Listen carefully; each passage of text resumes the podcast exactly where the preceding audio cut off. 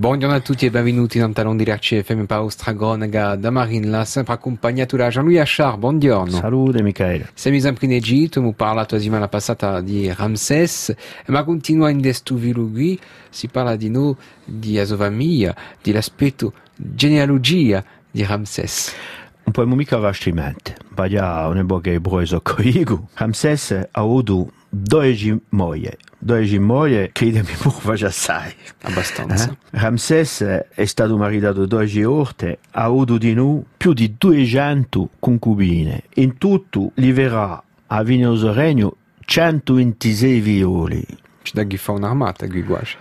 ecco, non da 66 anni in regno. Pedabi appena obeso, quando musa so che erano i residenti, obeso di suo personaggio so paese e all'internazionale. Dunque, per ciò che tocca al regno e qualche sia che aveva come muetto cabunanzo, un babbo che si chiama Zeti Premier, che l'ha associato subito al regno perché ha cominciato per di 14 anni a interessarsi a ciò che era l'Egitto, non to uguale aveva regnato buelo. E quando è culato non ta sto trono questi faraone, c'era una situazione interna, internazionale, che dirà assai, assai meglio capiscidoria e più calma di ciò che l'aveva conosciuto ai genovesi ma in Astia, non so che lo giungesse. Usò come muetto che usò erano due generali davanti e avevano, si può dire, restaurati abbondanza abbondanza di l'Egitto che sapete le muette già c'era l'Egitto di un nord e quella di, di Usutano e su doppio paese eh, aveva parecchi nemici fuori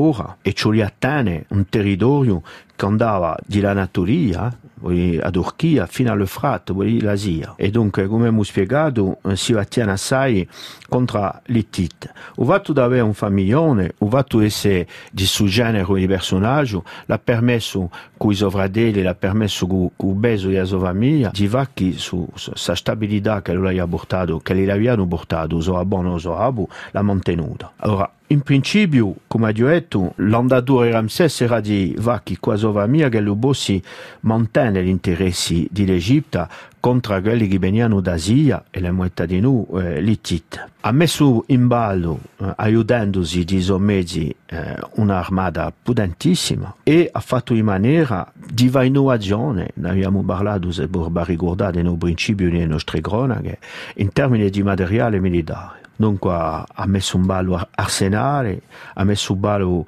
luoghi stati dove lui accoglie migliaia di cavalli per fare una cavalleria di combatto tanto mondo. E piano piano tutto questo stuvillo che l'ha messo in ballo da, da, da, in tutte le parti del paese ci hanno ci hanno fatto a noi, ci hanno trasmesso tutto un saper fare e non tai cavalli per esempio cioè sapere che le ricerche che hanno fatto gli egittologi non ai luoghi Egitto hanno permesso di ritrovare saper fare conoscenze in una stazione, conoscenze nella costruzione, conoscenze nella maniera di allevare, di rizzare cavalli a strafare così. Dunque, sta logistica, logistica, scusate, che l'ha messo in ballo Ramses, la dadio è nel principio di, di uso regno, aiutato dai sovratelli, aiutato dalla sua famiglia, per poi mettere in ballo le sue conquiste e soprattutto per poi parlare uso paese e ne parleremo nella prossima cronaca.